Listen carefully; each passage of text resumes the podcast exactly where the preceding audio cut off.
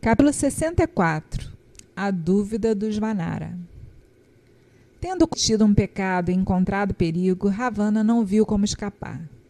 Como outros reis em um dilema, ele convocou um conselho.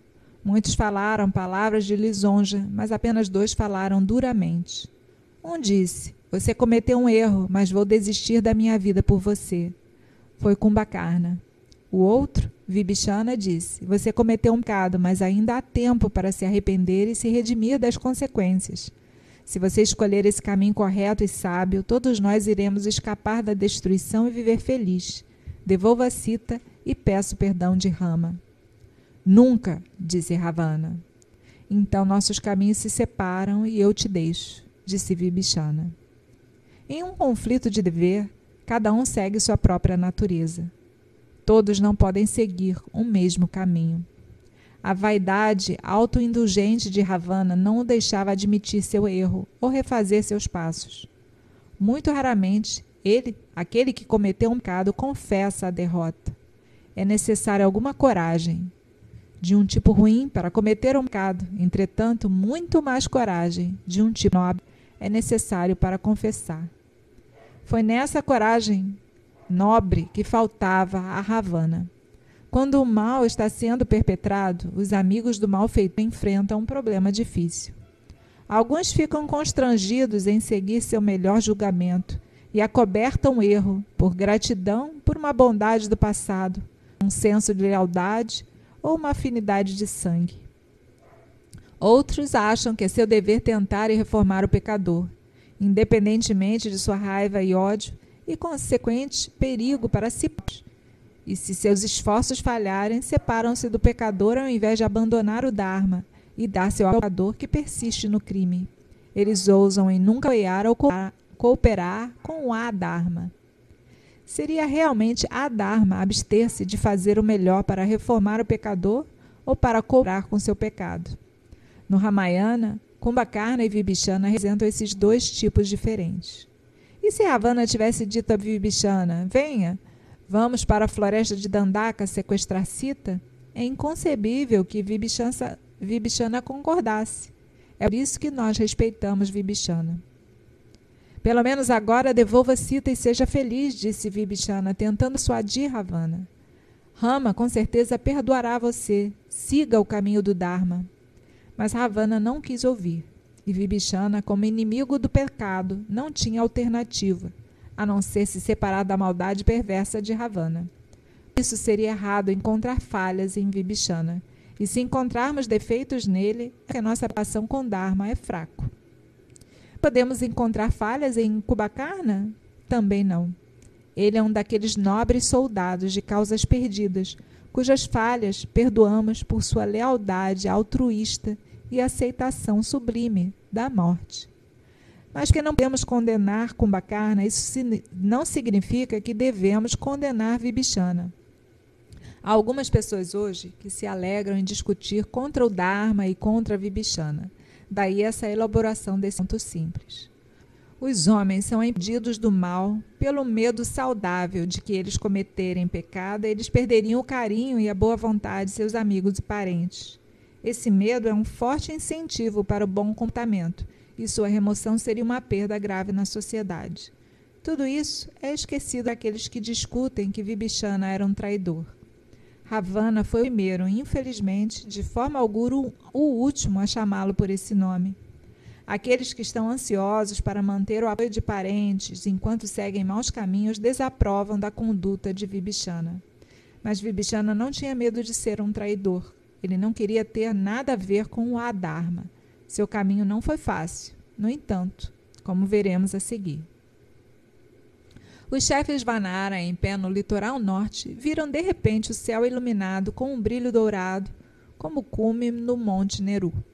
Estava muito estável para ser um relâmpago. No brilho poderia-se distinguir as formas de cinco grandes rakshasas. Sugriva, o rei, comandante dos Vanaras, olhando para ele, disseram: Não há dúvida de que são rakshasas que vêm de Lanka com objetivos hostis. Ao ouvir isso, os guerreiros Vanaras se armaram com árvores e pedregulhos e disseram: Vamos, vamos interceptá-los e matá-los e fazê-los descer para a terra. Vibhishana, ouvindo essas palavras dos Vanaras, não mostrou sinais de medo. Com uma coragem calma, falou lá de cima, em voz clara. Vibhishana está aqui diante de vocês, o irmão de Ravana, o perverso rei dos Rakshasas. Eu estou aqui diante de vocês, ninguém menos do que o irmão de Ravana, que matou Jatayu e levou Sita à força, e que a mantém prisioneira em Lanka. Em vão eu lutei para desviá-lo de sua perversa maldade e aconselhei-o a devolver Cita e buscar o perdão de Rama. A resposta que recebi foi desdém e insulto público. Portanto, estou aqui diante de vocês. Renunciando ao reino, esposa e filhos, eu curo serviço e santuário aos pés de Rama. Eu te peço, transmita essas informações para Rama. Sugriva não confiou na boa-fé do irmão do rei Rakshasa e relatou assim para Rama. Vibhishana, irmão de Ravana, veio aqui com quatro amigos Rakshasas procurando refúgio a seus pés. Eles estão lá no céu. Considere bem, você que é hábil em assuntos, o que deve ser feito agora. Esses Rakshasas são adeptos ao jogo duplo. Eles podem se tornar invisíveis e fazer muitos outros truques. Eles têm toda a habilidade e coragem dos ímpios. Um não pode confiar neles. Eu acredito que esses rakshasas foram enviados pelo próprio Ravana. Eles vieram aqui para se misturar conosco com propósitos subversivos. Ou então eles pretendem buscar uma autoridade para assassinar os líderes em nosso acampamento. O que quer que Vibhishama diga, não podemos esquecer que ele é o irmão do nosso inimigo. No nascimento, ele pertence à perversa raça Rakshasa. Como podemos confiar nele? Isso é algum truque de Ravana, não tenho dúvida. É melhor matar Vibhishana e seus companheiros agora. Se nós os admitirmos em nosso acampamento, ele vai nos trair na primeira oportunidade e retornar ao seu próprio povo. Permita-nos, portanto, destruir imediatamente o irmão de Ravana e seus seguidores. Tendo assim expressado francamente seus sentimentos ao ver o Rakshasa, Sukriva ficou em silêncio, esperando a resposta. Rama ouviu e se voltou para Hanuman e outros líderes e disse: Vocês ouviram as palavras do rei, que é bem versado em política. O irmão de Ravana veio e nos aguarda. Eu gostaria de saber sua opinião sobre esse assunto. Em tempos de crise, deve-se pedir conselho de amigos. Conte-me sem reservas o que vocês sentem em seus corações. Angada, o príncipe Vanara, disse: Ele veio do acampamento de nosso inimigo. Nós não sabemos se ele veio por conta própria ou foi enviado por nosso inimigo. Talvez não seja certo rejeitá-lo. Entretanto, também seria perigoso aceitá-lo sem testá-lo.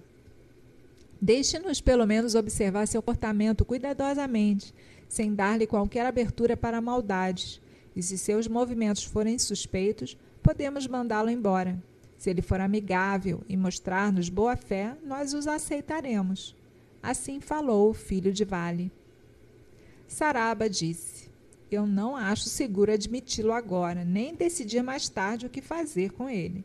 Mesmo agora, vamos testá-lo por mesmo de questionadores habilidosos e decidir de uma vez por todas o que fazer com ele. Jambavan disse: Nada pode ser descoberto testando tais pessoas. Se ele veio aqui escondendo intenções traiçoeiras, nenhum teste poderá descobrir a verdade. Ravana é nosso inimigo inveterado. Seu irmão diz que de repente brigou com ele e veio até nós. Essa rubra repentina com o irmão é difícil de acreditar. Ainda não cruzamos o mar. Qual é o motivo em buscar segurança conosco enquanto estamos nessa margem? Tudo isso é muito suspeito. Eles são uma raça enganosa acho que não devemos admiti-lo. Mainda disse: Como podemos rejeitar um homem por mera suspeita? Só depois de cuidadoso exame devemos decidir como lidar com ele. Ele diz que abandonou Ravana e veio até nós. Podemos descobrir a verdade dessa afirmação. Alguns de nós devemos falar com ele e então decidir. Certamente temos capacidade suficiente para fazer isso. Então, Rama se voltou para Hanuman o sensato.